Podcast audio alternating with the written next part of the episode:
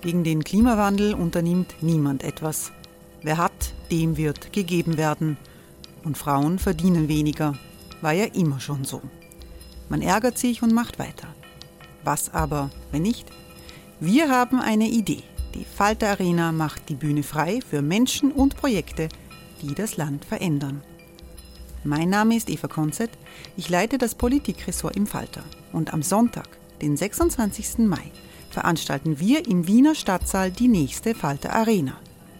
Mit dabei unter anderem der ehemalige Politiker und Neosänger Matthias Strolz, Theresa Imre von Markter, Sonja Jöchtel von Love Politics oder Kari Ochsner von Ochsner Wärmepumpen. Machen statt jammern. Wir schauen uns an, wie das funktionieren kann. Kommen auch Sie vorbei. Alle Informationen und Tickets finden Sie unter falter.at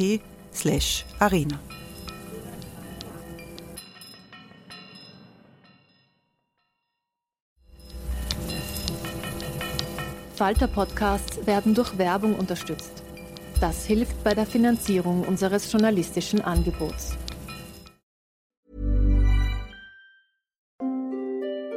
Hereinspaziert durch unser Burgtor. Ob Burgherr, Ritterin, Stallbursche oder Gauklerin. Die Burg Liechtenstein in Maria Enzersdorf bei Wien lädt zu Erkundungen ein und weckt bei Groß und Klein die Abenteuerlust. Erbaut im Jahr 1130 ist die Burg bis heute zu 60 Prozent im Originalzustand erhalten. Waffenkammer, Turmzimmer und Ritterstube. Die Stammburg der Fürstenfamilie von und zu Liechtenstein bietet Einblicke in das Leben im Mittelalter. Besuchen Sie uns jetzt in der Erlebniswelt Burg Liechtenstein. Jeden Sonntag mit eigener Kinderführung. www.burgliechtenstein.eu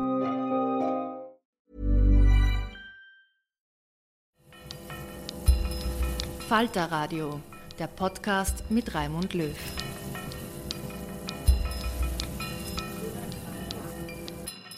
Sehr herzlich willkommen im Falterradio. Die Rückkehr des Gestern, The Return of Yesterday, ist der Titel dieser ungewöhnlichen Folge. Es ist die Antrittsvorlesung von Misha Glenny in einem kleinen, aber mit großer Ausstrahlungskraft ausgestatteten Think Tank in Wien, dem Institut für die Wissenschaften vom Menschen. In dieser Folge hören Sie auch von einer weiteren internationalen akademischen Institution in Wien, der Central European University, die eine neue Rektorin, Charlene Randeria, feiert. Misha Glenny, der neue Chef des Instituts für die Wissenschaften vom Menschen, ist ein britischer Historiker und Publizist, der mit einem spektakulären Buch über organisierte Kriminalität in gesellschaftlichen Umbruchssituationen Aufsehen erregt hat. Das Buch trägt den Titel MacMafia. Es ist eine globale Spurensuche in Russland, auf dem Balkan, in Brasilien und China, die zu Filmen, Videos und heftigen politischen Diskussionen geführt hat. Gennys Reportagen und historische Bücher zum Balkan sind Standard.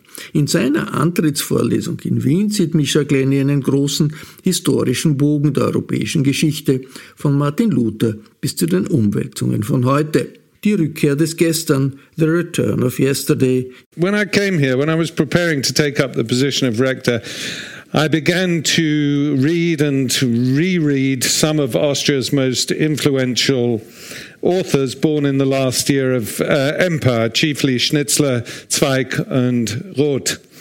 Stefan Zweig's intriguingly coy autobiography, Die Welt von gestern, described the 1890s and the first decade of the 20th century as a world which was discarding prejudice, which was discarding rigid hierarchies and stiff moral codes for ones which promised unprecedented freedom and progress. As Zweig himself admits, so dazzling was this period, especially if you lived in Vienna, that it obscured that the world was also pregnant with extreme violence. Following this, I read Zweig's biography of Erasmus, prompting me to reconsider another period of history that had always fascinated me the 16th and 17th centuries. Western Europe began a long decade in 1517 that ended in about 1534. These 17 years were every bit as extraordinary, traumatic, and exciting as the long decade that we have been experiencing since 2008. Indeed, by the standards of the time, they were yet more momentous than everything we have experienced, however difficult that may be to grasp. It began with what on the surface might have appeared a rather small gesture a man nailing a piece of paper onto a door. But this act set in train a series of events that would change the course of European history. The man was, of course, Martin Luther, and he nailed his 95 Theses to the Schlosskirche in Wittenberg around the day October the 31st, which is now recognized variously by Christians either as Reformation Day or the Day of the Dead. The long decades ends with the renunciation of papal authority and Roman Catholicism in 1534 by three North European countries England, Denmark, and Sweden. Now, most contemporaries regarded them as second division, second tier in the great power hierarchy of the time, although doubtless Henry VIII's blind self belief had already engendered tales of English exceptionalism. But whatever league those three countries were in, never before had recognized and broadly coherent states wedded themselves to heresy religious dissenters had, for the first time, access to the real structures of political power. And along with these northern states, there was another group of political dissenters, the princes, dukes, and counts whose territories elected the Holy Roman Emperor, the secular guarantor of papal supremacy. We now call much of these lands Germany, but it was once the knottiest part of a dense tangle of polities. None of this really does justice to the story of the long decade. Those 17 years marked the beginning of the ascent of Europe at a moment when Christendom had never been closer to extinction. This was highlighted most dramatically by two events that took place in 1521 within just days of each other. One represented Europe's superiority in the exercise of raw power, the other its inferiority. On August the 13th, 1521, after three months of siege, Hernan Cortes captured Tenochtitlan and brought the Aztec Empire to a close.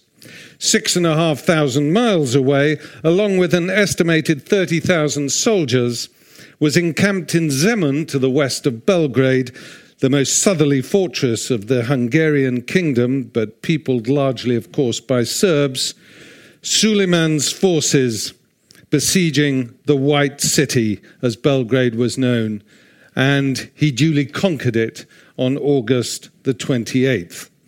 Cortes's victory was a turning point in the extraction of mineral and vegetable resources from Central and South America, which would flood Spain, Portugal, and by extension other European countries with unprecedented wealth over the next two centuries. It was also the starting gun for a race between European nations to compete for global commodities that would last almost five centuries and would systematize genocide and plunder as never before. But that was all still to come. People had certainly fantasized about what the Americas held, but the gold, silver, Brazil wood, sugar, rubber, and everything else had not yet arrived in significant quantities by 1521. This future bonanza certainly hadn't entered Suleiman's the Magnificent's calculations. The Ottomans believed they were knocking at a European door made rotten by ill discipline and moral corruption, which, to be fair, is more or less what Luther was saying. After their success in Belgrade, the Ottoman forces were not minded to end their campaign. They followed a quick diversion south to mop up the strategic island bastion of Rhodes with a move on Mohacs in 1526, where they crushed the forces of the sickening Kingdom of Hungary, leaving the path to Budapest wide open. If ever you drink beer with Hungarians, you will notice they refuse to clink glasses when saying Egészségedre or cheers. They ascribe the defeat at Mohacs to their Magyar warriors getting blind drunk the night before the battle, a credible scenario if my experiences as a student visiting Hungary are anything to go by. Ottoman perceptions of the decadence of their Western opponents were confirmed a year later. In 1527, the two great temporal and spiritual defenders of Christendom came to blows when the forces of the Holy Roman Emperor Charles V sacked Rome and forced the Pope to flee for the emerging doctrine of Lutheranism. I haven't yet got on to the bit where I talk about digital communications, so uh, I don't know where that noise is coming. For the emerging doctrine of Lutheranism, Lutheranism, this was powerful evidence of God's displeasure at the status quo.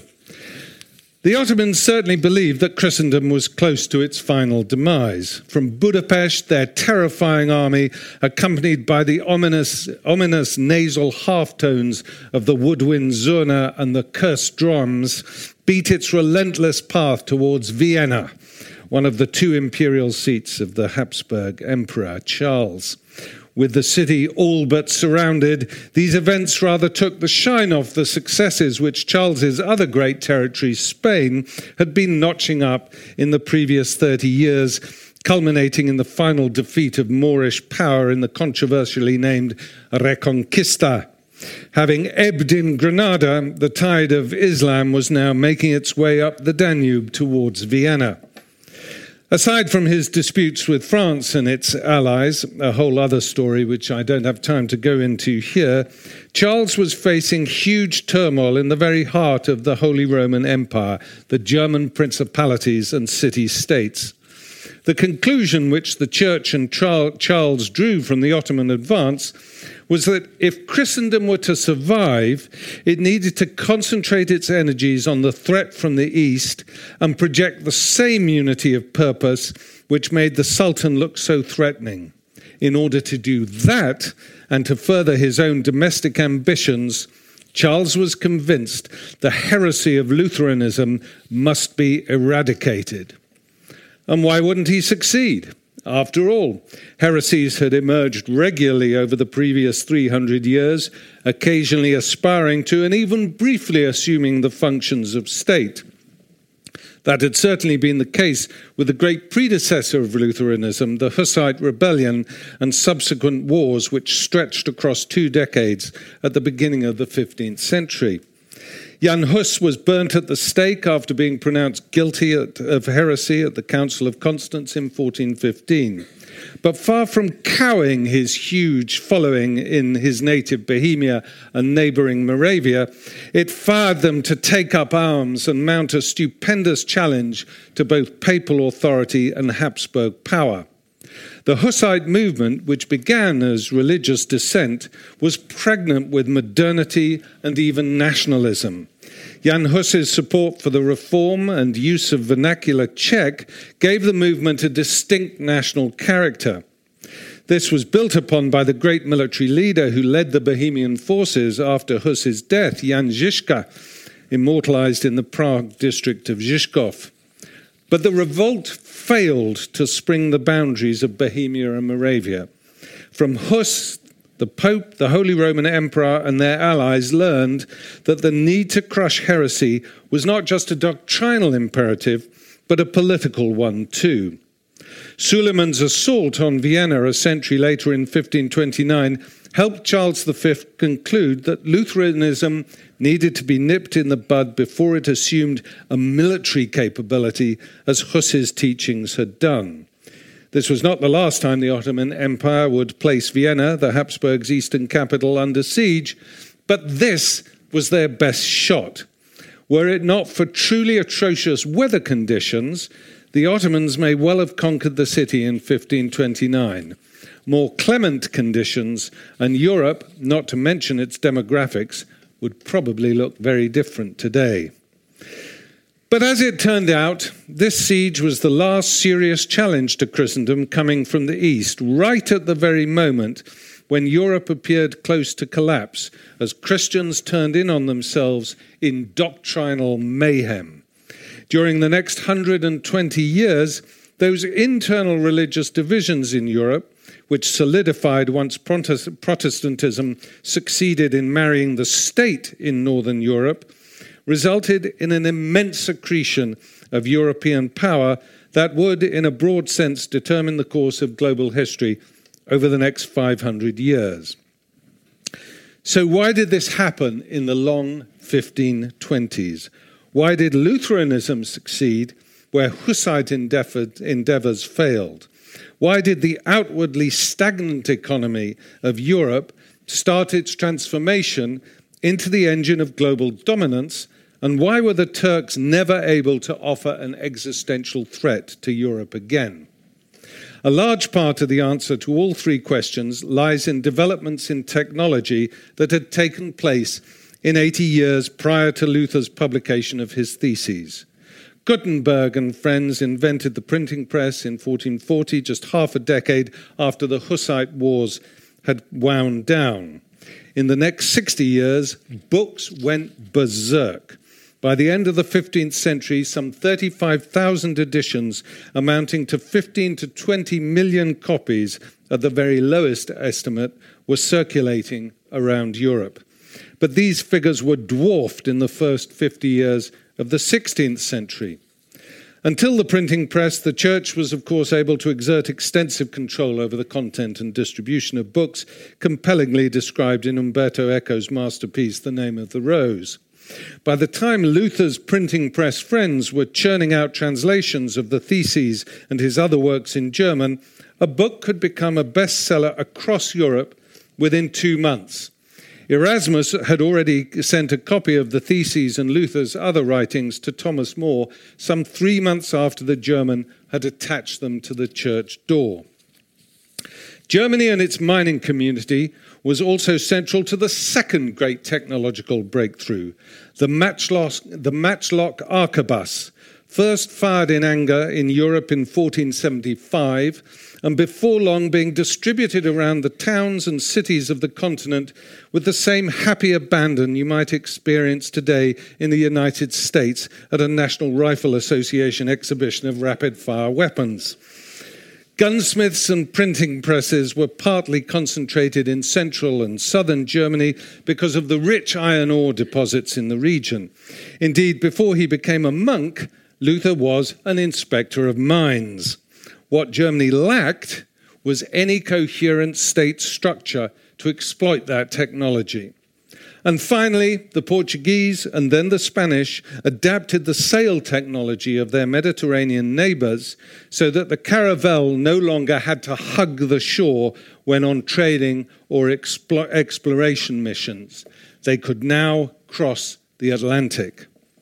Accelerated information exchange, portable firearms, and vast natural resources from the Americas set Europe on an extraordinary path to modernity in which the struggle between the old and the new, the Protestant and the Catholic, the North and the South, would alternately trigger remarkable cultural and economic progress and pre apocalyptic bouts of violence. Among the many startling events which characterized the wars of religion during the 16th and 17th century, one occupies a special place the defenestration of Prague in May 1618. The Czech estates rebelled when the Habsburgs rescinded their right, granted nine years earlier, to choose their own religion. A century after Luther had nailed his theses to the door, and two centuries after the first defenestration of Prague, a key moment in the Hussite rebellion, members of the Czech estates hurled the king's representatives out of a window in Prague Castle. Their fall was broken when they landed on a huge pile of shit an appropriate metaphor for everything that was about to happen. The event detonated, of course, a series of conflicts which together came to be known as the Thirty Years' War. By the time it had ended with the series of agreements collected as the Treaty of Westphalia in 1648, the central locus of economic and political power had largely completed its migration from south to north, concentrated on the Netherlands and Sweden, with England moving quickly up on the rails. And the continent was now divided into three zones of Christian influence Orthodox to the east, Catholic to the south, and Protestant to the north, with the north south divide running through a still highly fractured and deeply traumatized Germany, which had lost an estimated 50% of its population to the cataclysm that Westphalia brought to an end. It may have been an episode which the rest of Europe was quick to forget, but to the continent's later regret, the Germans certainly did not. To be sure, religious divisions and conflict continued after the Thirty Years' War, but Westphalia confirmed the triumph of the interests of absolutist and republican states over the concerns of religious hierarchy. The modern had finally triumphed over the late Middle Ages, but it had taken 130 years and cataclysmic violence to do it. This model of fundamental technological breakthroughs, followed by astonishing social and economic advances in parallel with unimaginable violence and destruction, was repeated from the second half of the 18th century until 1945. It is in this period that human longevity suddenly shoots upwards. In 1870, the mean life expectancy around the world was 32 years of age. Even in the region with the longest average lifespan, Europe, it was still under 40 years of age. These figures had been broadly consistent for several centuries. Just a hundred years later, in 1970, the figure for Europe, the Americas, and Asia was over 70 years old.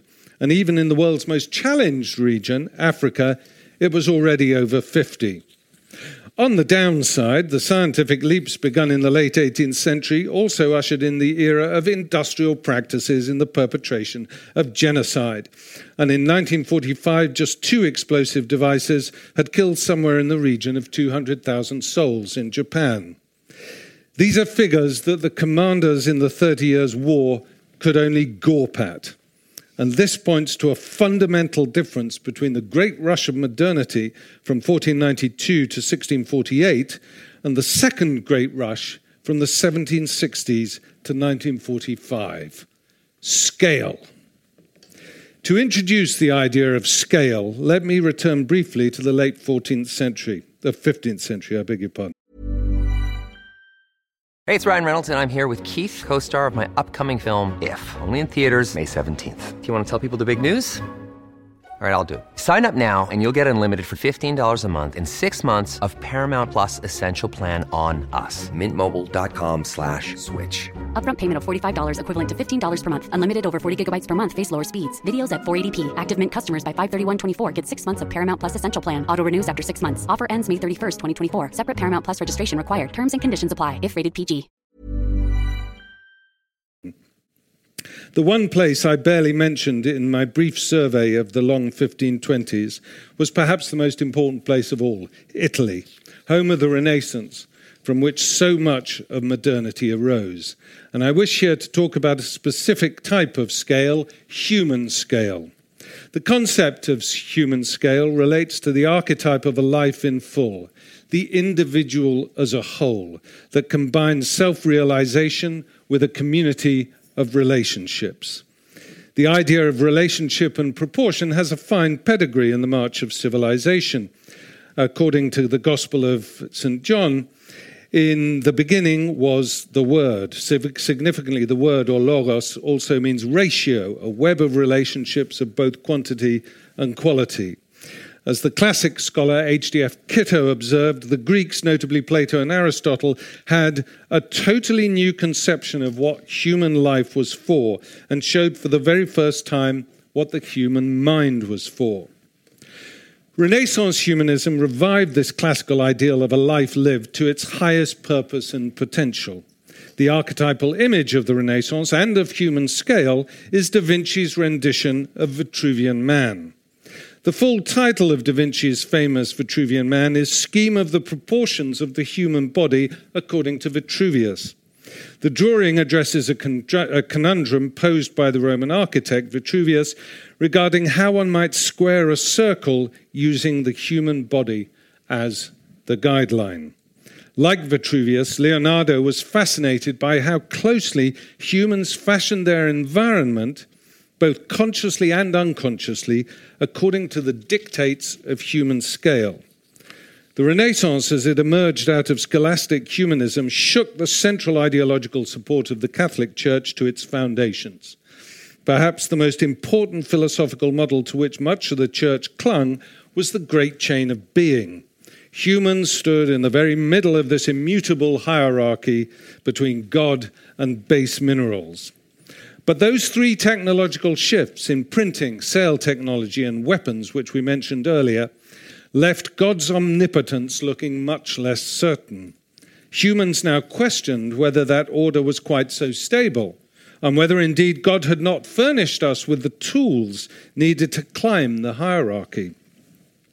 This enabled thinkers to break free of the straitjacket of the church's monopoly on intellectual inquiry, especially where in parts of Italy, Germany, Scandinavia, and England, local politics allowed or even encouraged it. The Renaissance served as the foundation for the Age of Reason and what came to be known as Enlightenment values. Perhaps the most elegant elaboration of this humanist ideal is found in Kant's concept of individual autonomy and its moral corollary in the categor- uh, categorical imperative. Kant put a sophisticated modern gloss on the ancient golden rule of reciprocity and mutuality, of doing unto others as we would have done as we would have done unto ourselves the categorical imperative requires us to universalize rules of conduct and to treat others as ends and never only as means. To be clear, there never has been a golden age. There is no halcyon time of wholeness to which we can return as individuals or as a society. Yet the archetype of three dimensional wholeness inspired by the Renaissance, and especially as conceived by Da Vinci, still calls out to us. Let me now address the recent past and the present within this context. 1989, the fall of communism, which I reported on as the BBC's Central Europe correspondent, was the greatest rupture in global politics since the end of the Second World War, every bit as significant as Luther's theses or the French Revolution. As regime after regime crumbled, and with it the Iron Curtain, Few, if anyone, now doubted the superiority of the Western model to deliver prosperity and unparalleled technological advance. The West had understandably claimed a decisive ideological victory, embodied in the title of Francis Fukuyama's famous essay, The End of History. These monumental events from the revolutions of 1989 to the dissolution of the Soviet Union in December 1991 appeared as the denouement to a drama of conflict which had its origins even as far back as Reformation Europe. The most recent manifestation of those conflicts, the ideological rivalry between capitalism and communism, was fast withering as 1989 promised a new epoch. Fukuyama's belief that liberal democracy could not be improved upon and represented the end of a, if not the great Hegelian dialectical struggle, seemed vindicated. Around the world, previously ironclad dictatorships on both sides of the Cold War divide were discarding their armor to reveal softer, more colorful clothing. If they didn't hold multi party elections, although many of them did, reforming states adopted some of the central tenets of the Washington Consensus, an agreement hammered out between Western governments and financial institutions which affirmed the belief in the spread of interoperable financial and trade markets known as globalization. This idea found favor among the tigers, Korea, Vietnam, Thailand, Sri Lanka, and even Ireland. China, India, and Brazil were reimagining themselves as emerging markets, ready to embrace the outside world after decades of introversion, if not hibernation. These countries had long viewed Western markets with suspicion. The relaxation of barriers to external investment were the first signs of a profound shift in the way the world economy operated. So tempting was the prospect of integration that the ruling white minority in South Africa decided it was worth giving up their political privilege to join in. They even permitted a small minority of black South Africans to share in their economic privilege, cheap at the price. Those countries who declined to partake of the feast like Cuba, North Korea, or Turkmenistan, were regarded as quaint anachronisms, so small as to be dispensable, although even they had a contribution to make as adventurous tourist destinations. Those who went against the grain, such as Yugoslavia, where a ferocious civil war broke out soon after the collapse of communism, were slow learners who would quickly adjust to the new possibilities of post Enlightenment prosperity and stability. The ecstasy was intense. It was a time of great hope, and it was also very short lived. True, at the time we all took part in the street parties in, in my country of in the country of my birth, Great Britain, a new touchy feely world was born, symbolized by the People's Princess, by Cool Britannia, and more broadly, Clinton and Blair assumed the main roles in the live show How the West Had Won. From now on, the whole world could be friends together. Behind this facade, however, the financial capitalism which had fundamentally changed the post Second World War compact when Thatcher and Reagan introduced it in the 1980s was roaring ahead. Anything went during the 1990s, which I called the decade of delusion. Presidents Reagan and Bush Sr. condemned the crackdown on Tiananmen Square in 1989, but no sooner had Eastern Europe's communist regime started to crumble, the Americans, led by a crusading Goldman Sachs and encouraged by China, hit on the great idea to turn China into the manufacturing heartland of the US. It took less than two decades before the financial system crashed in 2008, triggering the worst economic trauma since Black Thursday, the Wall Street crash of 1929, whose impact acted as redoubtable pander to Hitler's rise and its attendant calamities.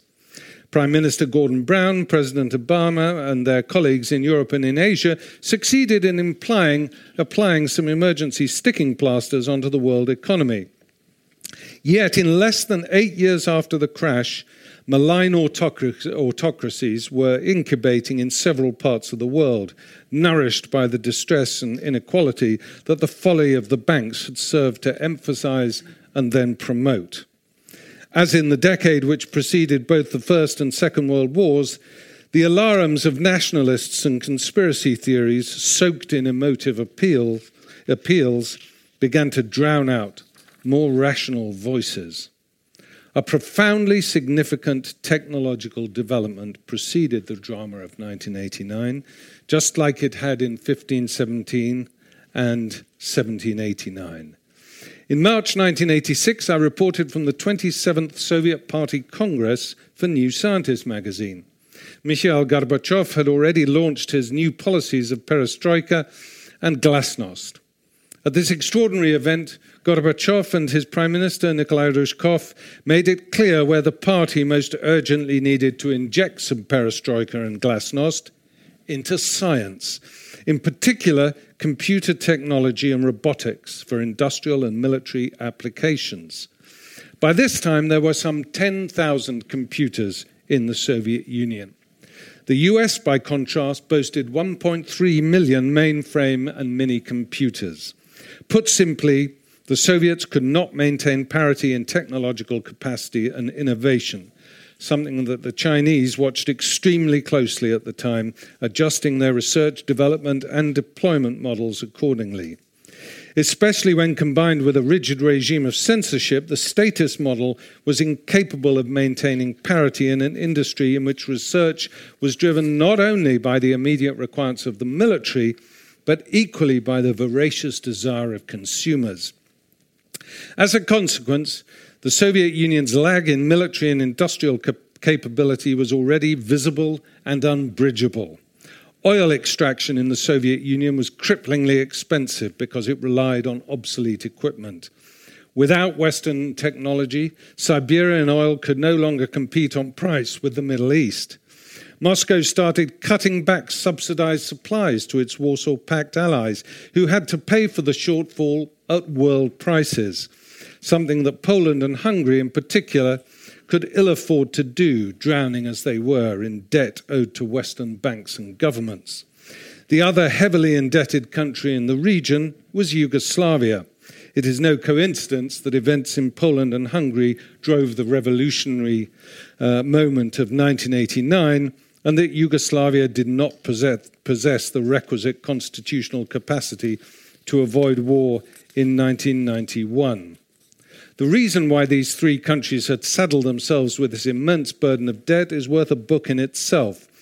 It's too complex to explore here. I will just throw in a teaser that the origins lay in the Yom Kippur War and the consequent OPEC oil crisis of 1973. As if to underline just how serious Soviet technological backwardness was, a month after the 27th Party Congress, a safety test at a plant just south of the Pripyat Marshes triggered an uncontrolled nuclear reaction, and Chernobyl's reactor 4 exploded. Soviet socialism was reaching the end as a system that could compete with the West. If mountains of external debt killed communism in Poland and Hungary, tech killed the Soviet Union. The rapid advance of computer technology since the 1980s not only hastened the end of the Soviet Empire, it has wrought changes unlike any other technological innovation in history because it has insinuated itself into and often created total dependency on almost every aspect of human, social, and economic interaction. But during the 1990s, few people were willing or interested in questioning the dramatic embrace of the technology. That long decade of delusion came to an end in 2008. After the Wall Street crash of 1929, it took a full 14 months before Austria's Kreditanstalt became the first major casualty of the shenanigans on Wall Street. 14 months. In 2008, it was just four days before almost every major bank around the world was staring into the abyss of global financial meltdown and collapse. Technology was critical both to the intrinsic financial crisis and the speed with which it spread from New York across the world. The heart of the crash credit default swaps and collateral mortgage obligations, the subprime securitization vehicles that had enabled banks to leverage debt way beyond their ability to repay it. These vehicles were managed by algorithm, algorithms. No single financial institution had the least oversight into exactly how much debt they were carrying. They were also unable to tame the monster once unleashed, and money just started flowing automatically out of banks across the world without anyone even having to press a button. On this occasion, government intervention, often improvised, narrowly saved us from economic and social Armageddon. We were literally hours away from a breakdown of human society. So, as we sought to use technology to emulate God, we suddenly found ourselves loitering outside the gates of hell. Disoriented and frightened, we were losing our relationship, above all, to proportion and human scale. A central challenge at the current juncture of the human journey is that many of the technologies rightly credited for our material progress are also based on disintegration and reduction of the individual, breaking us down into data sets of DNA, revealed preferences in digital search histories, biometrics, financial data, etc. The quest for utility, efficiency, and convenience at a global scale necessarily reduces us to data points. Trillion dollar industries are committed to this proposition. The idea of the individual, literally a being that cannot or should not be divided, is one of integration and wholeness, yet it is the subject of ferocious division and subdivision in the name of progress, the market, and security, the state. In a sense, modernity constantly puts our integrity in jeopardy. As individuals, we should not be divided, but we also need to be connected beyond ourselves. We need relationships to find meaning and to thrive. What ultimately changes people's lives are relationships as sentient beings. We need associative relationships in families, as friends, as citizens, co workers. We need the right scale to live as humans in full. Technology allows us to adapt and extend ourselves beyond the constraints of body and place. Communications technology stretches the realm of our senses globally. This elasticity has been central to progress. Yet the question remains how far beyond the inherent limitations of being human can we meaningfully extend without losing touch with who we are? The answer is certainly not fixed and may vary across individuals and societies and time. However, it does not follow that there are no limits. But in the past 30 years, technological advances and changes to the way we live have taken place at a speed never before experienced in human history. Our world has never been more connected, and yet we face an epidemic of loneliness, alienation, and stress related illnesses. Our cluttered, frenetic, upgraded lives feel increasingly out of control. Our machines are supposed to work for us, but often we appear to be working for our machines. Technological triumphs have created new challenges, pushing some fundamental things out of joint, particularly in the less tangible realms of culture, character, and spirit. Finding our balance and keeping our sanity will become ever more difficult as our lives become bigger. Technological change is full of consequences, intended and unintended, expected and unexpected, good and bad, invidious and insidious, to which humans must adapt. Reflecting on the course of the 20th century, the Russian poet Pasternak wrote somewhat ominously of the consequences of consequences. This insight has never seemed more important and has propelled us to ask some fundamental questions about how we will adapt and our lifestyles, ourselves and our lifestyles, to the effects of our radically new setting. A world defined by promising and powerful technologies, nuclear, genomic, and digital, that are capable of disaggregating, disintegrating, and also reintegrating or remaking many aspects of the world as we know it. And just at this moment, we face four crises, which I call the four horsemen of the modern apocalypse, each capable of extinguishing our species, not to mention most others. Top of the list, of course, is climate crisis. Second are weapons of mass destruction. The third, we are all well acquainted with now, pandemics. And the last one is precisely our overdependency on networked computer systems and artificial intelligence. Our deepest misfortune is that these threats coincide with a crisis in politics that has helped some of the most venal, incompetent, and malevolent characters to some of the most powerful positions in the world. Trump, Bolsonaro, Putin, and Xi are not the cause of our problems, they are a symptom which indicates just how deeply the problems run.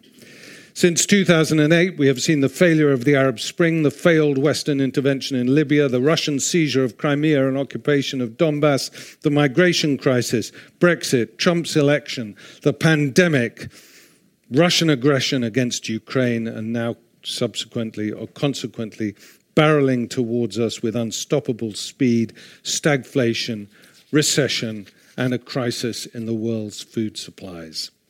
Some degree of collaboration between two polities in turmoil, the US and China, is a sine qua non if we are to return the four horsemen to their stables. Europe will play a critical role in this and must find the mechanisms that can reduce the impact of its countless internal squabbles. In this, I'm glad to say that Brexit serves at least one useful and sobering purpose. I remain convinced that, all other things being equal, the United Kingdom, if it still exists, will at the very least rejoin the single market, and the chaos which Brexit has caused domestically has led many other European political movements to revise their commitment to leaving the EU. As important as the great powers are the custodians of the world's major rainforests Brazil, the Democratic Republic of Congo, and Indonesia, to name three. We are still processing the depth and rapidity of changes taking place before our very eyes. In the 1520s and the 1530s, Europe saw a proliferation of individuals and groups who were predicting the end of the world. They based those predictions on superstitions and misreadings of religious texts. The threats facing us, by contrast, are evidence based. It took 120 years after 1517 and 1789 for a technological, a technology-driven changing of the imperial, imperial guard to reach peak violence. The nature of the technological shifts, which were an important underlying cause of the events of 1989, are by their very nature now accelerating history at unprecedented speed. If we are to meet the profound challenges we face, then we must make sure that we remain in control of technology and that technology does not assume control over us. This will be the core issue affecting governance over the next 20 years of democracies and autocracies alike. Thank you. Wir hörten die Antrittsvorlesung des neuen Rektors Misha Glenny im Institut für die Wissenschaften vom Menschen. Bei den Kolleginnen und Kollegen des Instituts bedanke ich mich sehr herzlich für die Zusammenarbeit. Den Text des Vortrages können Sie auch auf der Webseite des Instituts selbst nachlesen. Auch eine zweite internationale akademische Institution feiert dieser Tage eine neue Führung, die Central European University, die Zentraleuropäische Universität. Die Central European University ist eine Errungenschaft der demokratischen Revolutionen in Osteuropa. Der Gründer ist George Soros, der amerikanische Philanthrop und Milliardär. Einen Gutteil seines Vermögens hat Soros in die Unterstützung der Zivilgesellschaften in den ehemaligen kommunistisch regierten Staaten gesteckt. Die Central European University war ein Herzstück der Strategie zur Unterstützung von Demokratie und Menschenrechten. Der autoritäre ungarische Regierungschef Orban hat die Universität aus Budapest vertrieben, nicht ohne antisemitische Untertöne, weil George Soros aus einer Familie ungarischer Juden kommt. Die neue Heimat für die Central European University ist Wien. Sie hören gleich die Antrittsrede 2022 der neuen Rektorin der CEU, Shalini Randeria.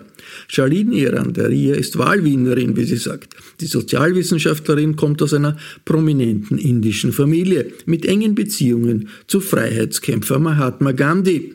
Die Lehrtätigkeit der multikulturellen Studentenschaft der Central European University läuft zurzeit in Wien Favoriten.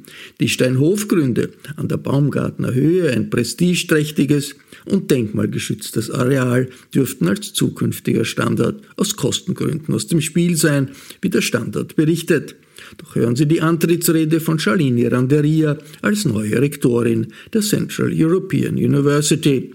Dear President Fisher, dear trustees, distinguished guests and colleagues. It's a pleasure to address you today as your president, finally, formally, and officially.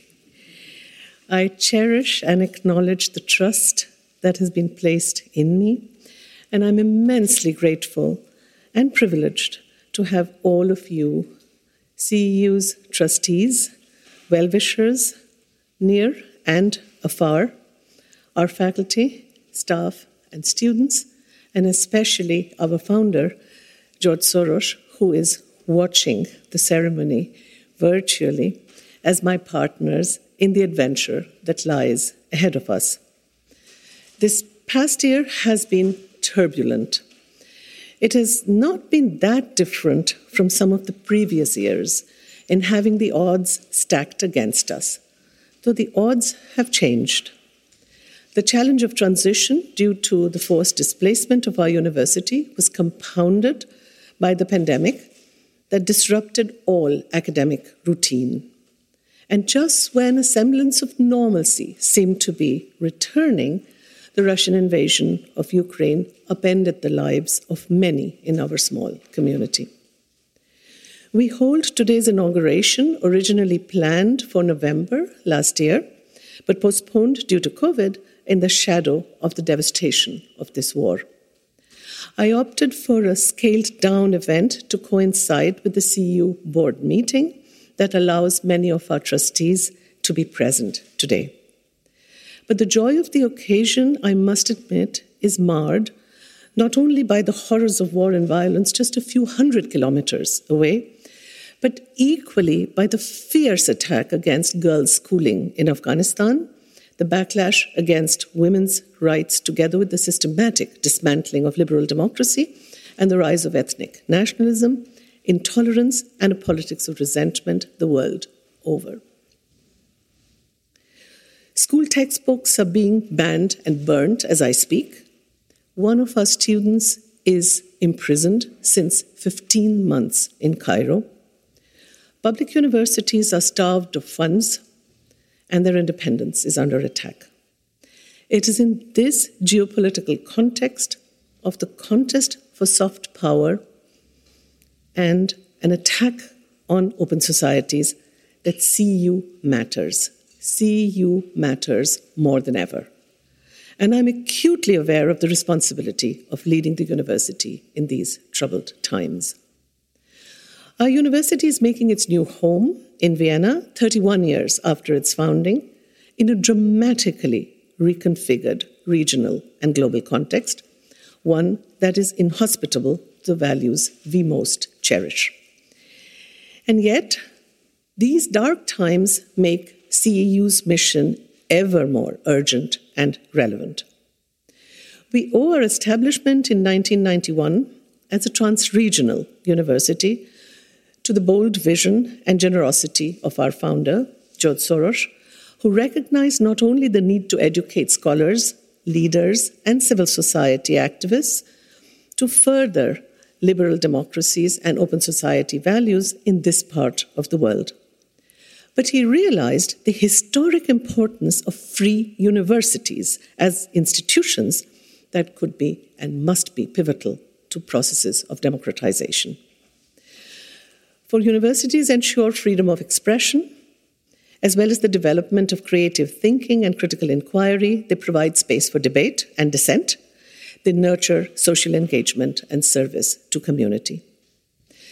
The CEU fought for these values, it stands for these values.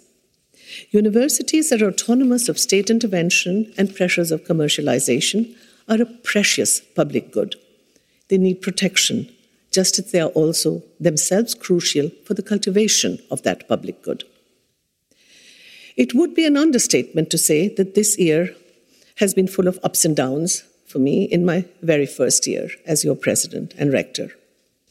I did not come 11 months, ago, 11 months ago to see you as a stranger. In fact, its very first rector and president, Bill Newton Smith, was my tutor at Oxford. I was a member of the university's Board of Trustees for the past six years, and more importantly, I had also been a faculty member 21 years ago in Budapest. I was appointed to establish the new Department of Sociology and Social Anthropology, in fact, bring it from Warsaw to Budapest then. I was appointed, as Helga Nowotny mentioned, by the then rector president, Yehuda Elkana, a visionary institution builder and a mentor to me, who conducted the lives of all those around him with enlightened despotism and a tremendous sense of humor, which was unique to him. The art of improvisation I had learnt in India stood me in good stead as I came to Budapest. For the new department I was tasked to build had no budget at all. Not only the department did not have an administrator, but my office in Zrínyi utca, which overlooked the magnificent basilica, had no furniture either.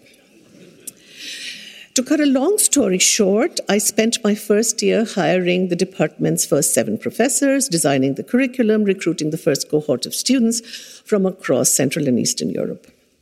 To get a sense of the social and intellectual background of the students, I asked for support from the Open Society Foundation's Higher Education Support Program. It was the twin program set up simultaneously with the university to provide organizational and curricular support and to give back to those universities in the region from where our students and faculty were drawn. With HESP funding, I gave during 2001 and 2 talks at almost every department of sociology that I could contact, from Prague to St. Petersburg and from Bishkek to Bucharest which allowed me to meet faculty, discuss curricula, look at the library collections of those departments, and meet with students. But there were no funds to build up the CEU's library for the department. So I built it up by requesting professors in the US who were retiring that year and thus needed to clear up their offices to donate their personal libraries to CEU. Many of them even shipped people unknown to me completely who just received a letter from me asking for this donation. Many of them even shipped to Budapest books and complete sets of journals at their own expense. Then, as now, it was a deep dive into CEU that enabled a steep learning curve for me. Then, as now, it was a year of experimentation and also occasional exasperation. If I was warmly welcomed as a new faculty member 21 years ago, I've received overwhelming support from members of faculty and staff, as well as our trustees and well wishers in Vienna and around the world this past year. I'm immensely grateful for their trust, their advice, their encouragement. It's been a pleasure to work together with the new senior leadership team that I was fortunate to be able to assemble. And for me, it's been a homecoming in a sense to CEU after an absence of two decades, but to a university uprooted from its home. One of my priorities would be to give the university a new home in the city, a city that has been home to me since eight years, to drive forward our excellence in research and to build on our interdisciplinary academic strengths. My experience of institution building that Helga Nowotny mentioned in Zurich, in Geneva, also at the IWM here, should stand me in good stead. And unfortunately, I should say, many years, 30 years of ethnographic research on dispossession and on forced displacement in India, which has taught me the value of cross cutting ties that bind communities, both scholarly and rural or urban, that I have been working with unfortunately, that experience may also come to bear fruition. As the first innings, or the first year of my second innings, I should say, at CEU draws to a close, and I apologize for this cricketing metaphor, but as a post colonial subject, I may be forgiven for this reference. Now that the Indian cricket team has finally defeated the British one, I can safely summarize at least three lessons learned. One that, unlike what some of you, especially the students here, may imagine, the powers of a university president and rector are very limited, to say the least. And even a young and radical institution like the CEU is highly conservative and inclined to inertia when it comes to internal transformation.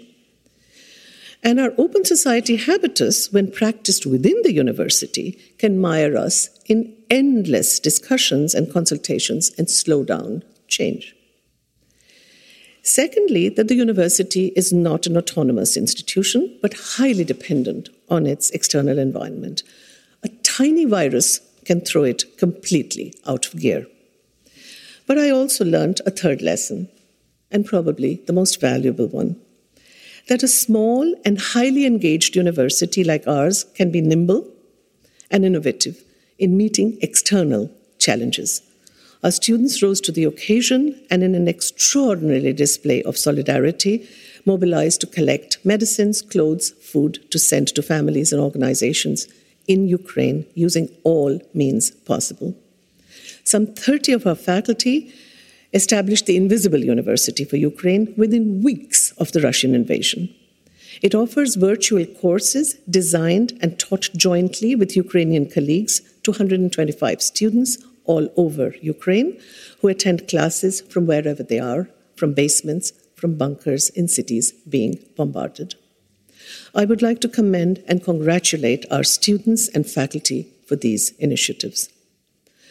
Our university has built its reputation on its research excellence and its struggle for academic freedom, but the CEU is so much more also about than just imparting knowledge and fostering a strong spirit of intellectual curiosity, rigorous thinking, and critical inquiry. We pride ourselves on the diversity and inclusiveness of our community, and with good reason. Our student body from over 100 countries certainly makes it unique. We are a private university, but not an elitist one. More than 80% of our students receive financial support, quite unusually for a research intensive and a research driven university. And that should rightly make us proud. Our mission is to provide excellent research based undergraduate and graduate education, which is affordable, affordable irrespective of means or background. For the purpose of a university is to educate the next generation, to equip it with the knowledge it'll need to meet global challenges, trespassing all disciplinary boundaries, and to ensure that young scholars who leave the university are also engaged citizens, willing and able to contribute to make our world a more just, a humane, and compassionate place. If our strong commitment to excellence of research and teaching, along with inclusiveness, makes us stand apart as an institution of higher education, the diversity of perspectives and experiences in every classroom at CEU creates a unique atmosphere for learning. We are a heterogeneous community, as you've heard from the president of our student union, with its own distinctive culture, polyphonic and argumentative, like democracy itself, in the best possible sense. CEU is also an ethos, a commitment to the values of open, just, and hospitable societies. But CEU has always aspired and shall continue to aspire to become what Jacques once called the university without condition. The, and I quote him the ultimate place of critical resistance to all the powers of dogmatic and unjust appropriation. End of quote.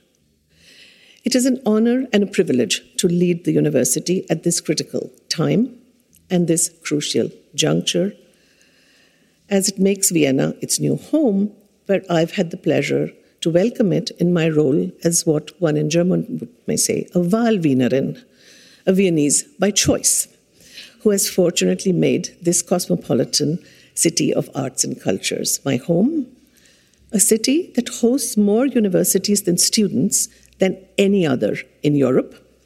In fact, for some of our guests who are not Wahlwiener, I may want to remind you that a majority of the universities in this city are currently led by women rectors. So I'm by no means unusual as I stand before you here. It took us, and that's my last anecdote, it took us 20 years, no, it took us actually 30 years to get here, because when our founder, George Soros, thought of establishing the university, one of the cities which he looked at very carefully was Vienna. The reason Vienna did not work out then was that Austria did not have a law allowing private universities. So it's fortunately taken Austria a few decades to enact the law that has made it possible for us to move here. And we are grateful for that and for the very warm welcome that we have received. Our university was born of an audacious idea to transform societies through the power of education. We have taken many risks to carry forward this mission and to shape our own institutional future and that of our students with boldness of ambition. Resilience is the theme that runs through our three decades of existence. We are presented with an unparalleled opportunity here to meet the moment and to realize our mission, one that has become global today. It is upon us to seize this moment together. Thank you. Die neue Rektorin der Central European University, Shalini Randeria, hat ihre Inauguration Speech, die Antrittsrede, am 24. Juni 2022 gehalten. Wir bedanken uns sehr herzlich bei der CEU für das OK und die Mithilfe bei dieser Übertragung. Ich verabschiede mich von allen, die uns auf UKW hören, im Freirad Tirol und auf Radio Agora in Kärnten. News aus der multikulturellen Welt von Academia in Wien bekommen Sie im Falter. Daher meine Empfehlung, überlegen Sie doch ein Abonnement des Falter. Alle Informationen dazu gibt es über die Internetseite abo.falter.at. Ursula Winterauer hat die Signation gestaltet, Philipp Dietrich und Miriam Hübel betreuen die Audiotechnik im Falter. Ich verabschiede mich bis zur nächsten Folge.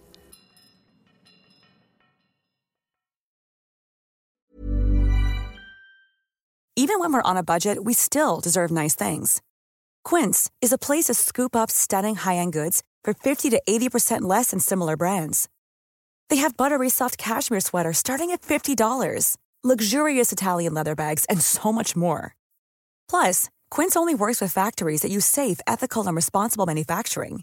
Get the high-end goods you'll love without the high price tag with Quince. Go to quince.com/style for free shipping and 365-day returns. This message comes from BOF sponsor eBay. You'll know real when you get it. It'll say eBay Authenticity Guarantee. And you'll feel it.